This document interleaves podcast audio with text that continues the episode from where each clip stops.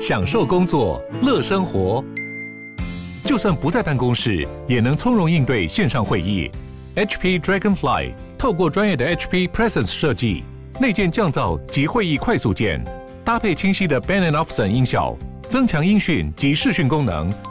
HP Dragonfly 顶级商务笔电，采用 Windows 11专业版，让您在会议中享有最佳的视觉和听觉品质。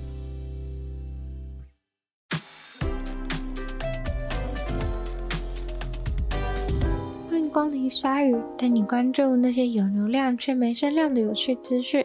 用十分钟的零碎时间，一起跟上这个永远跟不上的世界。随着美国的制裁持续造成伤害。华为的二零二一年写下了首次营收下降的记录，但是因为华为也极力的在想办法增加利润的关系，即使二零二一年营收下降了，他们制造现金流的能力却大大的提高了。这次的年度报告大典也是华为的执行长孟小姐从加拿大被放回来之后，首次在大型场合公开露面。二零二一年，华为的总营收高达六千亿人民币。尽管金额已经很大，跟二零二零年相比，足足少了二十八点五趴。从二零零二年一直往上成长的神话就这样被打破了。孟小姐自己在记者会上说明，供应链的挑战，还有中国国内五 G 需求下降，是总营收下降的最主要原因。然而，他们的利润却上升了七十五趴，光是二零二一年就赚进了一千一百亿人民币。在前美国总统川普对中国的制裁计划当中，华为被放入了一个黑名单，不仅不让美国公司出口重要的零件给华为，也不让华为购买高阶晶片来做手机。也因为这个制裁，华为的手机在全球的市占率确实下降了。另外，美国也以国家安全为由，呼吁各国不要使用华为的 5G。这些政策都对华为造成了很大的影响。在 5G 还有手机受挫的时候，华为就想起了他们初期的生意，即使现在是他们最小的一个项目，现在也打算再次的重视。这个项目就是云端计算。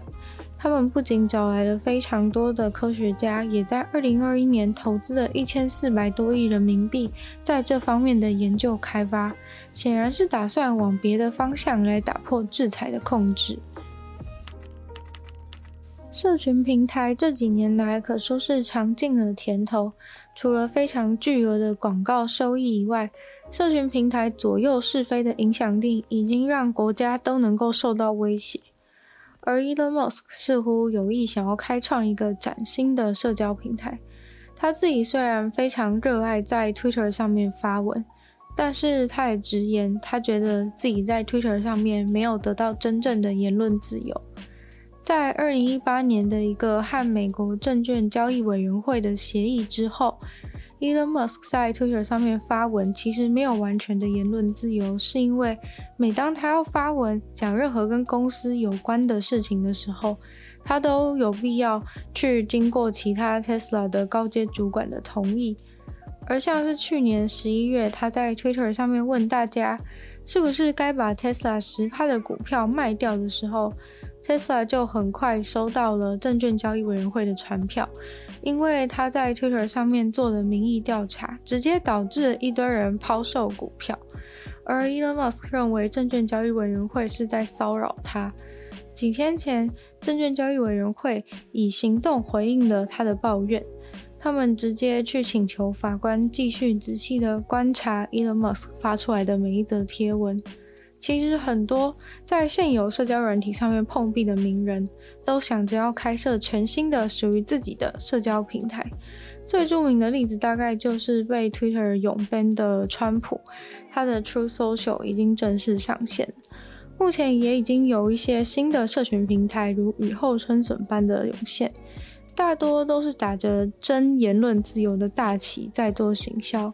不过说起来，社群平台的初衷都是很单纯美好的。只不过，当你真的能够获得那么多资料、那么大的权利的时候，可能一切就不再那么单纯了。如果是像川普啊，或是 Elon Musk 这种大人物创立的社群平台的话，那又是另外一种路线了。是不是真的会有言论自由？就让我们期待下去。海洋保育团体 O-Search 开心的跟大家说，看看是谁大驾光临佛罗里达州，是一只超大的大白鲨被发现在墨西哥湾沿岸附近游泳。它是一只成年雄性的大白鲨，体长三点六公尺，体重七百多公斤。他们给它取名叫做史考特。史考特是大西洋史上第七十四只做了记号的大白鲨。O-Search 在这些海洋生物身上放上了电子追踪器，每当它们浮出水面的时候，就会发出讯号。这也是为什么这次史考特一来到佛罗里达，他们就马上发现了。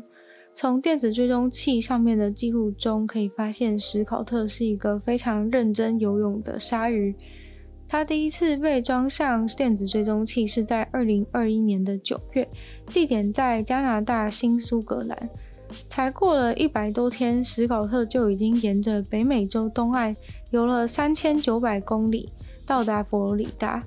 最近，他都在佛罗里达这附近的海岸游荡。